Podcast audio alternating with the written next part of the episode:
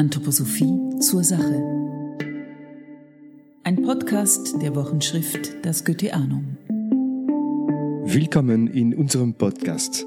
Ich heiße Louis de Fesch, ich arbeite in der Redaktion der Wochenschrift und spreche heute mit Gerald Heffner.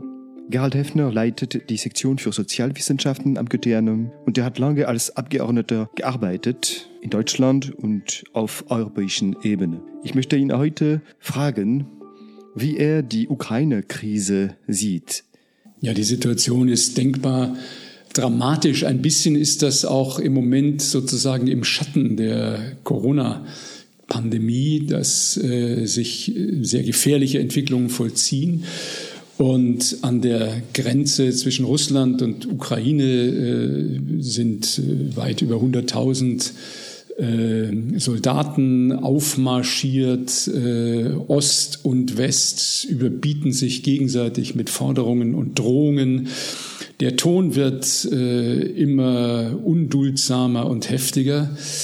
Äh, und ich bin, muss ich ehrlich sagen, überaus erstaunt, ja entsetzt darüber, wie leichtfertig auch mitten in Europa heute wieder über Krieg geredet wird und in den Medien gefordert wird, wir müssen Waffen schicken und wir müssen deutlich machen, dass wenn es einen Krieg gibt, dass wir dabei sind und sowas. Das macht mir überaus Angst, weil ich das für einen schweren Rückfall halte in eine Zeit, äh, die ich eigentlich überwunden dachte und hoffte. Das Problem ist eigentlich schon seit ein paar Jahrzehnte da, diese, diese Frage zwischen NATO und Russland. Äh, es kam immer wieder und das ist irgendwie immer noch das gleiche Problem. Ja. Ja gut, es ist die Frage, wie weit man äh, zurückgeht. Also die Ukraine ist ein immer wieder besetztes, zerrissenes, geteiltes, neu zusammengesetztes Land. Also das ist eine ganz eigene tragische Geschichte. Und äh, aber deine Frage zielt, so wie ich sie verstehe, vor allen Dingen auf die letzten Jahrzehnte. Und da muss man ganz deutlich sagen, es gab ja einen Zeitraum von 40, 45 Jahren nach dem Zweiten Weltkrieg, in dem Europa in der Mitte geteilt war durch Mauer, Stacheldraht und beide Seiten sich waffenstarrend gegenüberstanden die Zeit des Kalten Krieges, der Blocklogik äh, und äh, dann war es 1989 so, dass eigentlich die, die Menschen, also eben nicht das Militär, nicht die Geheimdienste, nicht die Regierungen, sondern die Bürgerinnen und Bürger, zivile Menschen haben diese Logik überwunden. Mit Kerzen, mit Liedern auf den Straßen begann diese Bewegung. Sie begann äh, im Osten Deutschlands, aber es gab parallele Bewegungen im Baltikum, in Armenien, in Georgien, in der Ukraine auch, in ganz vielen Ländern. Äh, sich aus dieser Logik zu befreien. Und das war eigentlich eine Bewegung für Selbstbestimmung, für Freiheit, für Demokratie und für Kooperation, Zusammenarbeit in Europa. Die Mauer fiel. Und Deutschland zum Beispiel, das lange nach dem Krieg geteilt gewesen war, wurde wieder vereinigt. Ich war damals im Bundestag. Äh, Obmann und Berichterstatter des Deutschen Bundestages für die Einheit. Das heißt, äh, das muss man vielleicht kurz erklären. Äh, ich war damals in der grünen Fraktion und äh, zu Beginn gab es nur äh, Konsultationen äh, auf der Geheimdienstebene und auf der Ebene der Regierungen. Und ich habe gesagt, was jetzt passiert, ist eine Frage der Demokratie des Parlaments. Also es geht um die Gestaltung von Deutschlands Zukunft. Es geht nicht um Außenpolitik, nicht um Militärpolitik. Es geht um unsere gemeinsame Zukunft. Da muss das Parlament beteiligt werden. Und das hat den Bundestag überzeugt. Der Bundestag hat auf meinen Vorschlag hin einen Sonderausschuss eingerichtet, der diese ganzen Beratungen begleitet hat.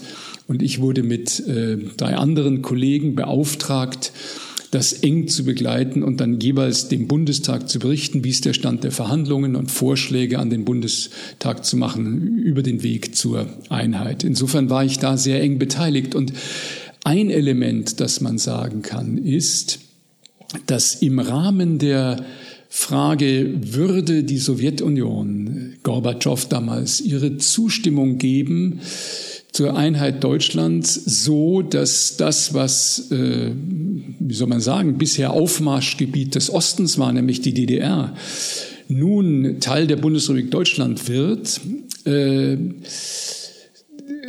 gibt es diese Zustimmung oder nicht? Und da war ganz klar die Bedingung, dass äh, ja, Deutschland soll sich selbst bestimmen, aber unter der Bedingung, dass die NATO, also das westliche Militärbündnis, nicht weiter nach Osten vorrückt. Das ist damals nicht schriftlich fixiert worden, aber das ist so besprochen worden. Und das haben übrigens auch in den Jahren danach die Teilnehmer äh, dieser Besprechungen in ihren Memoiren oder in Berichten darüber äh, alle bestätigt. Insofern ist das jetzt nicht etwas, was nur ich sage. Und diese Zusage ist gebrochen worden. Das muss man ganz deutlich sagen. Das heißt, Schritt für Schritt ist die NATO weiter nach Osten vorgerückt. Es gab die große NATO-Osterweiterung Ende der 90er Jahre. Es gab weitere Erweiterungsschritte dann in den ersten 2000er Jahren. Und es gab jetzt große äh, Militärmanöver, übrigens von beiden Seiten, muss man sagen. Und äh, in der Ukraine ähm, zunächst 2013, 14 und äh, jetzt wieder sehr stark ein Bestreben, sich nach Europa zu orientieren und eben auch in Richtung NATO.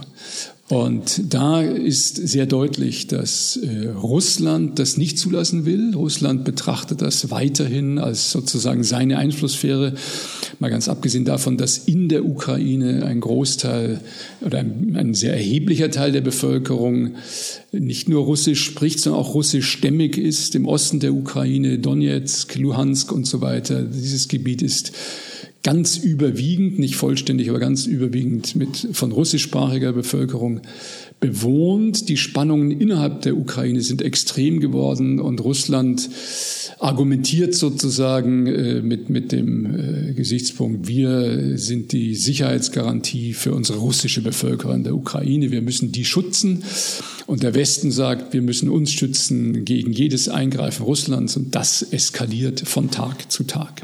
Es ist ein bisschen, als ob in der Ukraine zwei Bestreben gleichzeitig äh, anwesend wären. Auf der einen Seite diese, die Russisch spricht und sich vielleicht mit Russland verbunden fühlt und die andere, die mehr Demokratie, mehr Freiheit, mehr Menschenrechte sucht. Also diese zwei ja. Elemente sind da. Ja. Ja, und ich würde ganz deutlich sagen, also jedenfalls, wenn man vernünftig Politik machen will, dann müsste man eigentlich sagen, alle jetzt von dir genannten Bestrebungen sind legitim. Also die Tragik ist doch eine Politik, äh, die Dinge als alternativlos darstellt oder als unvereinbar und die sagt, ein Land kann nur entweder zum Westen oder zum Osten gehören. Das ist in meinen Augen eine völlig absurde Sichtweise, auch eine antagonistische. Also diese Zeit ist vorbei. Ich bin sowieso der Meinung, dass äh, Europa insgesamt nicht, wenn man das von hier aus betrachtet, nicht Westen, nicht Osten ist, sondern äh, ein ganz eigener Raum, in dem wir eigene Formen der Kooperation, der Zusammenarbeit, auch des gegenseitigen Schutzes entwickeln müssen. Und es ist eine Tragik, dass sozusagen der mehr westliche Teil äh, Europas im Moment so eskalierend vorgeht und argumentiert und äh, also sich sozusagen ganz vor den Karren des Westens in Anführungszeichen spannen lässt und auf der anderen Seite äh, Russland natürlich erkennbar auch mit Großmachtambitionen, nationalistischen, einem stark nationalistischen, auch militaristischen Unterton in der Politik. Äh, aber natürlich auch äh, sich bedroht fühlend vom Westen, vom zunehmenden, äh, wie soll man sagen, Verlust dieser Einflusssphäre, dass sich das so weiter eskaliert. Äh, angemessen wäre, man würde äh, mit den Menschen dort nach Lösungen suchen äh, und zwar Lösungen unterhalb der Ebene von Krieg, aber auch unterhalb der Ebene dieser absurden Entscheidung äh, Ost oder West, NATO oder Russland? Europa, wenn man äh, in den letzten Jahren guckt, äh, hat weniger und weniger sich beteiligt. Also Russland spricht direkt mit den USA. Es ist, als ob eigentlich Europa nicht da wäre. Wie kam es dazu und was sind vielleicht in deinen Augen die Interesse, die sich da zeigen, seitens mhm. Amerika, seitens Russland? Was, was ist das Konflikt im Hintergrund? Weil jeder hat äh, irgendwie also meint für das Gute äh, zu kämpfen, aber ja. es gibt auch oft äh, Interesse im Hintergrund. Ja, also es gab, muss man sagen, äh, Versuche von europäischer Seite, äh, hier eine andere Logik äh, in, in die Situation einzubringen. Es gibt sie auch immer noch, aber sie sind überaus schwach, ängstlich, äh, un, wie soll man sagen, unentschlossen. Also es gab den Minsk-Prozess, also einen, einen langwierigen Verhandlungsprozess, der zu einem Ab, zu zwei Abkommen geführt hat über eine allmähliche Deeskalation, vor allem im Osten der Ukraine. Es gibt das sogenannte Normandie-Format, wo Deutschland, Frankreich mit Russland und USA gemeinsam über die Fragen, die die Ukraine betreffen, verhandeln. Aber äh, das alles sind, äh, ich würde mal sagen, es ist eher wie eine sehr schwache, zögerliche Flankierung der Politik, die man von West und Ost gegenwärtig beobachten kann. Es ist gar kein eigener Vorschlag auf dem Tisch. Also ich, ich, ich spreche jetzt mal bewusst ein bisschen ähm, radikal. Also das heißt, ich, ich äh, spreche mal bewusst ein bisschen außerhalb der aktuellen Verhandlungslogik weil das ist, was ich mir wünsche, dass endlich jeder, jemand diese Logik durchbricht. Also das kennen wir ja schon aus, aus der Kindheit oder aus dem Kindergarten. Ja, dass, wenn du sagst, du hast angefangen, du hast angefangen, nein, und wenn du jetzt so weitermachst, dann kriegst du aber eine, nein, ich bin viel stärker als du und wenn du mich schlägst, schlage ich dich noch mehr. Und also dieses Eskalieren ist doch eigentlich äh, etwas, was wir als, als Menschheit und auch als Staatengemeinschaft überwunden haben sollten. Ja, die Frage ist doch viel eher, was, was, was, was hat dich verletzt oder was ängstigt dich? Was kann ich möglicherweise tun, dass du dich sicher, sicherer fühlst und umgekehrt?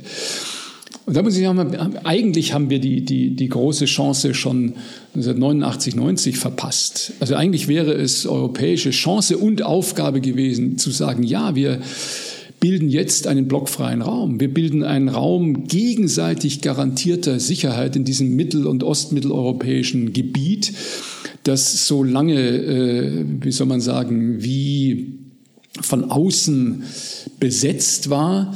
Wir ermöglichen Selbstbestimmung, aber eben nicht in der Form, dass man äh, sich entscheiden muss, sich einem westlichen oder östlichen Bündnis anzuschließen, sondern wir machen in Mitteleuropa und in Europa insgesamt, also ausgehend von Mitteleuropa, so war damals mein Vorschlag, äh, entwickeln wir neue Formen der Kooperation und auch der Garantie von Sicherheit.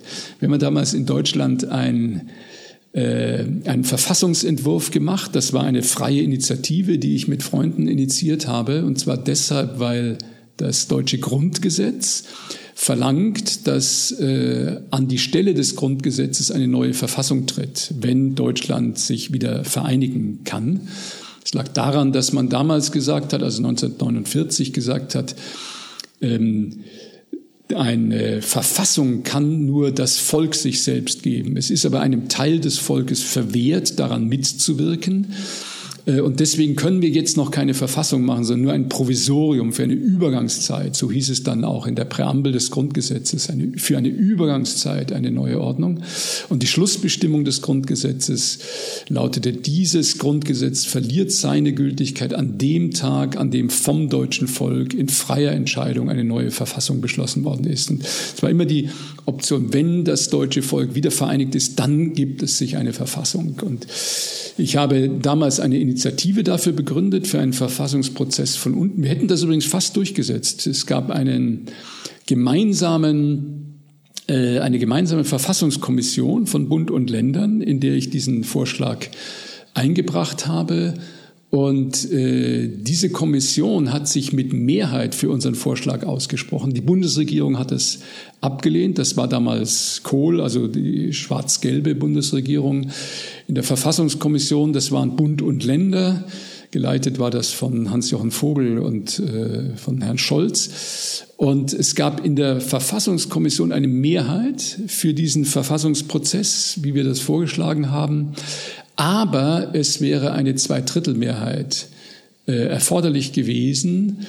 Äh, in Verfassungsfragen ist das in Deutschland so, immer so, auch aus guten Gründen, weil man nicht mit einfacher Mehrheit, sondern mit wirklich breiter Zustimmung da nur Änderungen machen möchte und diese Zweidrittelmehrheit kam nicht zustande. Aber ich möchte eine Idee aus diesem Prozess nennen. Wir haben nämlich in diesem Entwurf für die neue deutsche Verfassung äh, haben wir den Artikel neu formuliert, der Deutschlands NATO-Mitgliedschaft bis dahin sozusagen gestützt hat.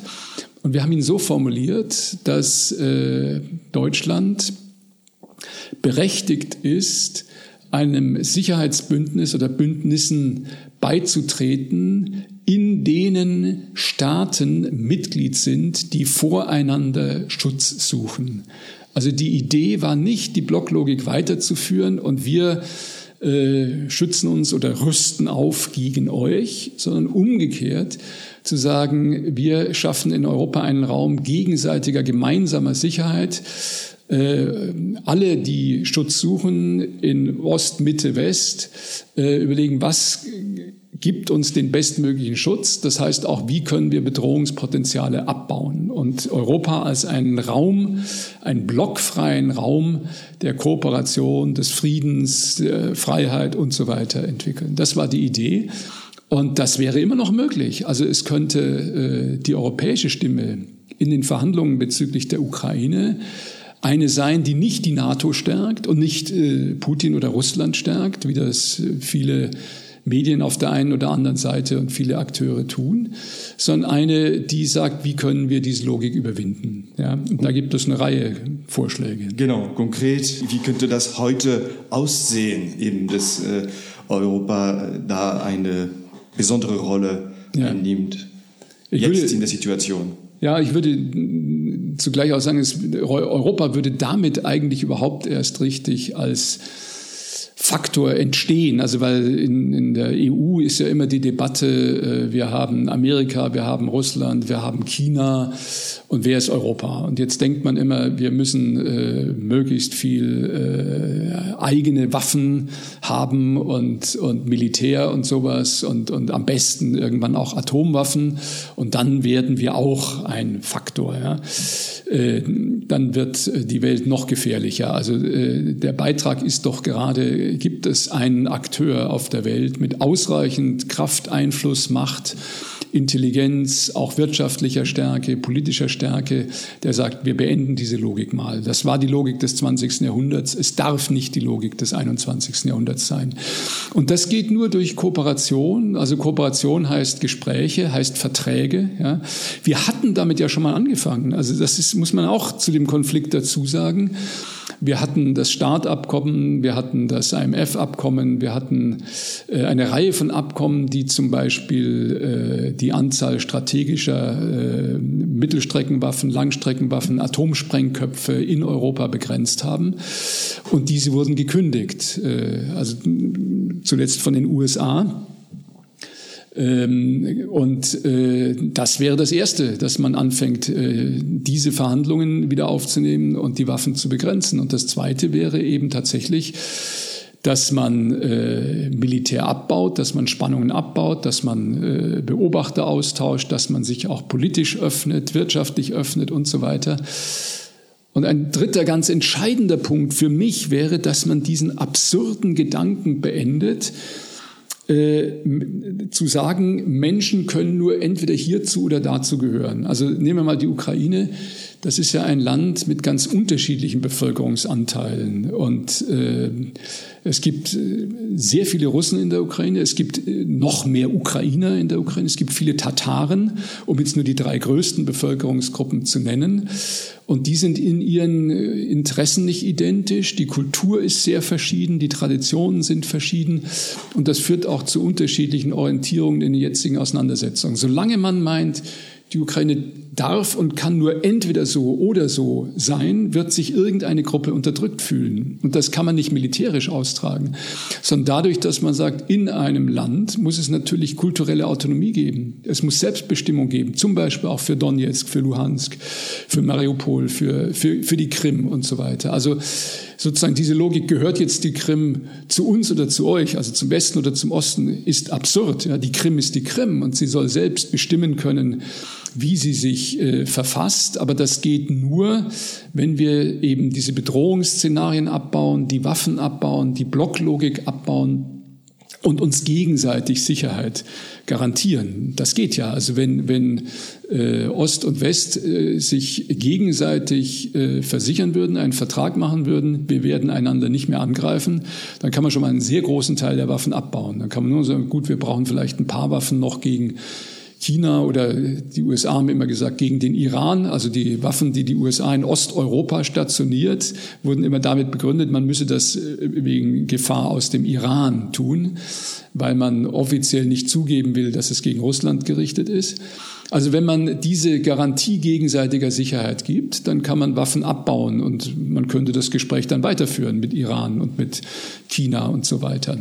Letzte Frage, kannst du äh, dich in der Zukunft irgendwie projizieren und sagen, also wie in deinen Augen ein, ein Europa, ein zukünftiges Europa kulturell, aber auch diplomatisch aussehen könnte, die eben nicht mehr parteiisch zwischen West und Ost wählen muss, sondern eher als Brücke. Und auch die Ukraine kann als Brücke gesehen werden, weil das ist ein Land, Kiew ist ja auf eine große, ein großer Fluss sowie auch eine Brücke.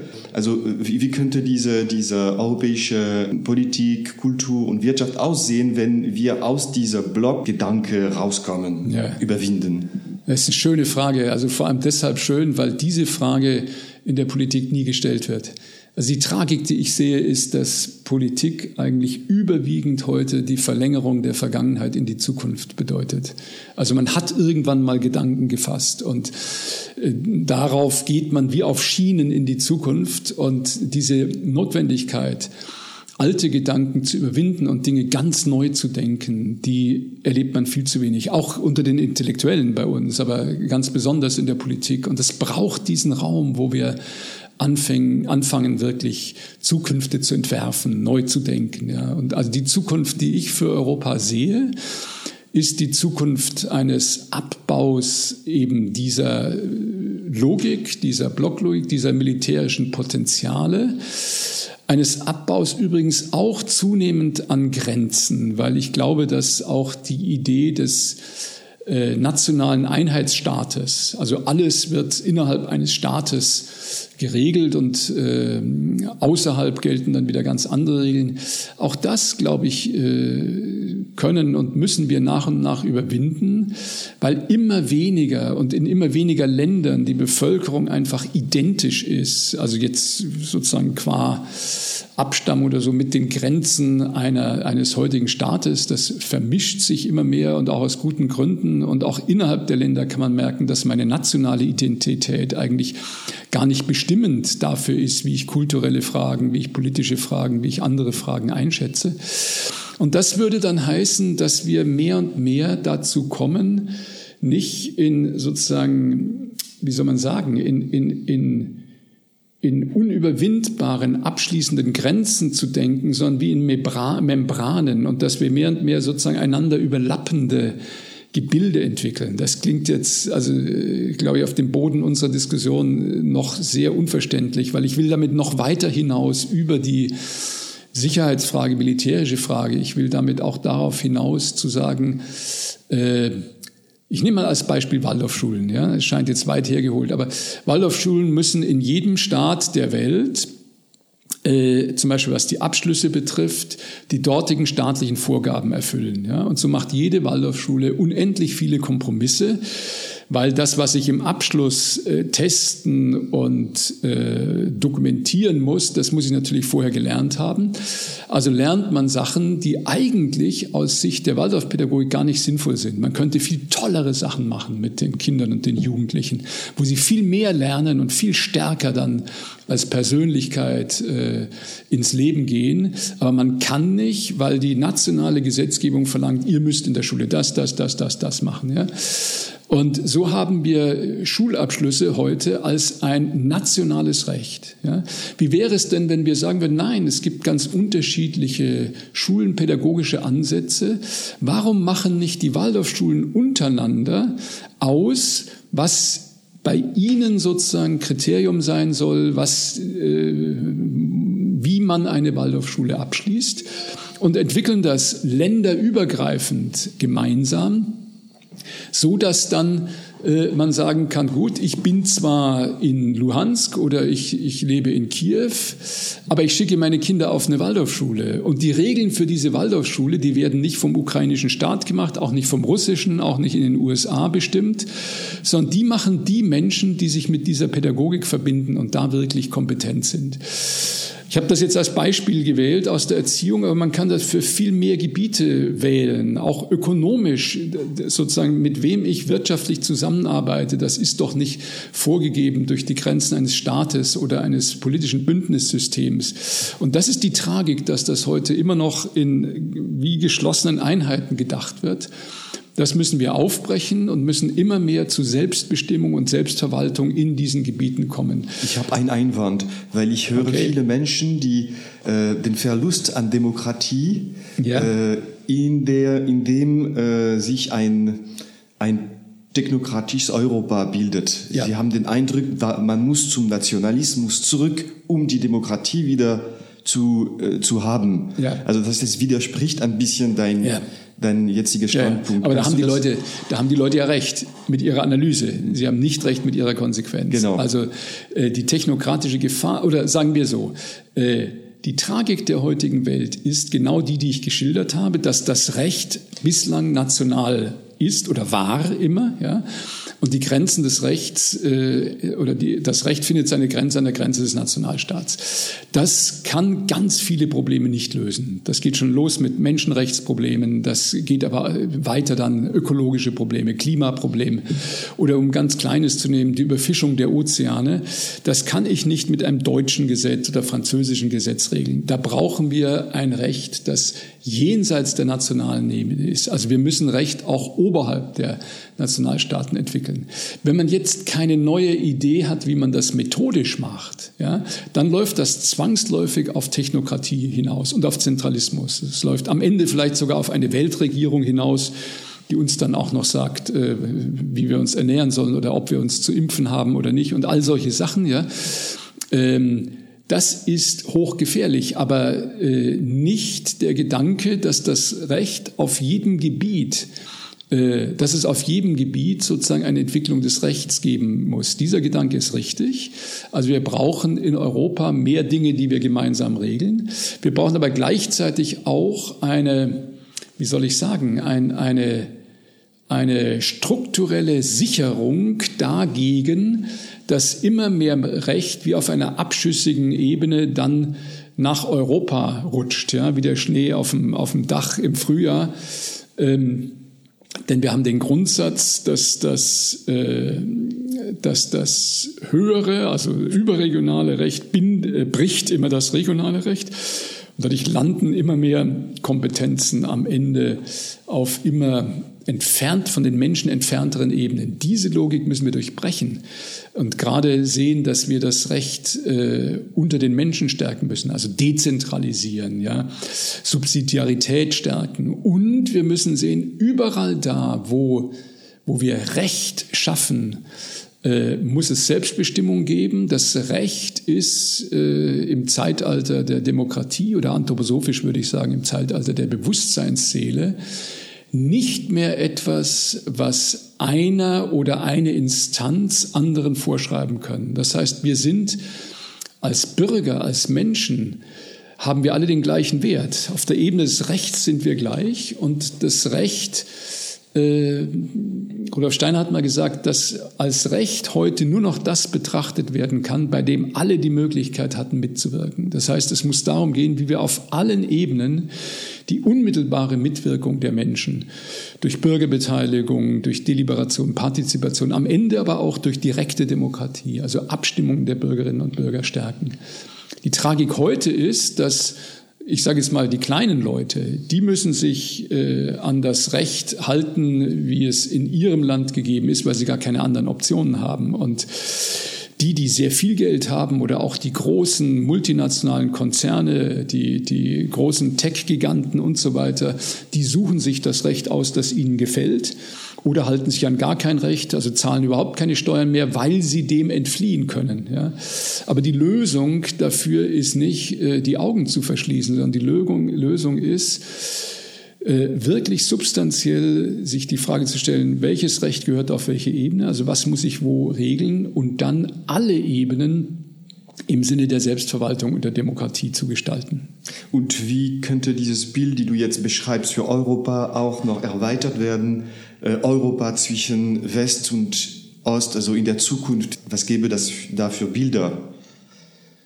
Also zunächst mal würde ich sagen, dass die äh, Menschen in Europa ganz überwiegend innerlich, also in ihrer, in, in, in ihrer Seele, in ihrer Sehnsucht auch, äh, da längst schon sind. Das finde ich wichtig festzustellen. Das ist eigentlich eine, eine Idee, die längst in den Köpfen und Herzen der Menschen lebt, die aber politisch nicht realisiert wird. Also alle Umfragen zeigen, ähm, dass, äh, also außer man ist in so einer äh, dramatisch zugespitzten Situation wie gegenwärtig in der Ukraine, da wird man viel auch andere Töne hören, aber auch das ist letztlich äh, marginal gegenüber den Menschen, die sagen, hört doch mal auf mit diesem Wahnsinn. Ja, wir, wir, wir müssen doch Wege finden, wie wir zusammenarbeiten und uns verstehen und so weiter. Was fehlt, ist die Frage, wie kommen wir von A nach B? Also was fehlt, sind die politischen ähm, Konzepte, die Ideen erstmal überhaupt, äh, wie das gehen kann. Und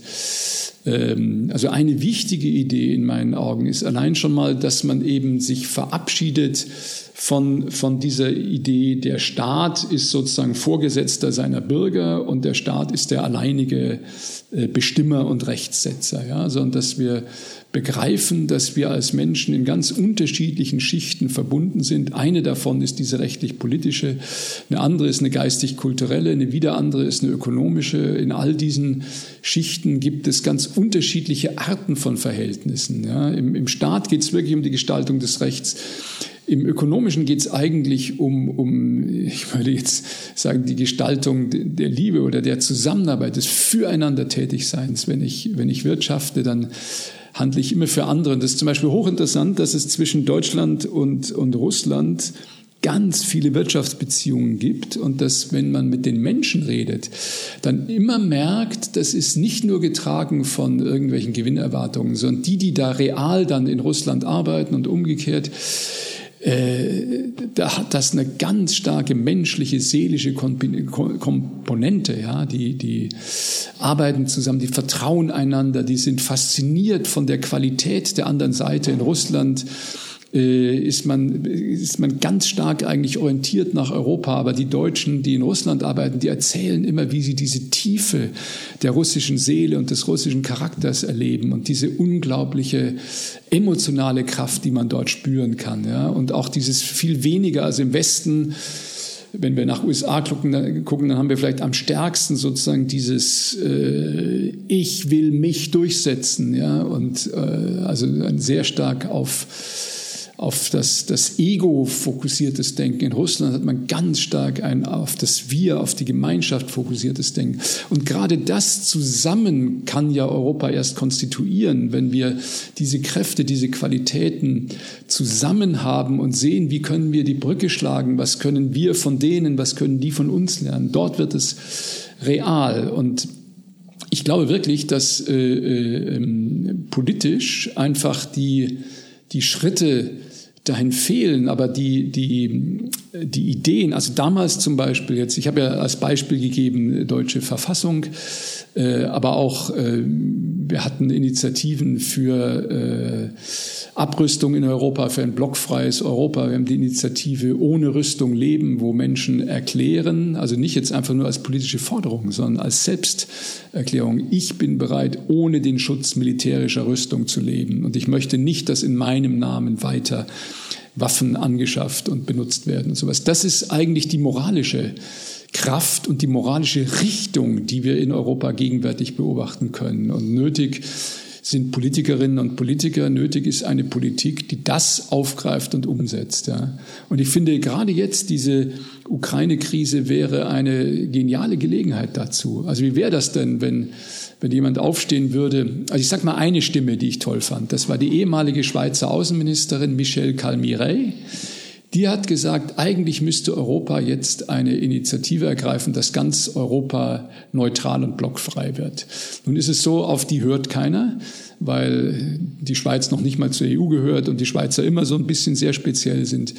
Aber wenn zum Beispiel die deutsche Bundesregierung das sagen würde oder vielleicht sogar zusammen mit der französischen, ja, äh, das könnte richtig interessant werden. Und eigentlich wären die Kräfte dafür da, aber es, fehlt, äh, es fehlen die Ideen, die klaren Gedanken und es fehlt der Wille, das politisch so auch zu formulieren und dann zu tun, sich dafür einzusetzen.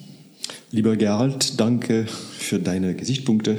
Ja, sehr gern.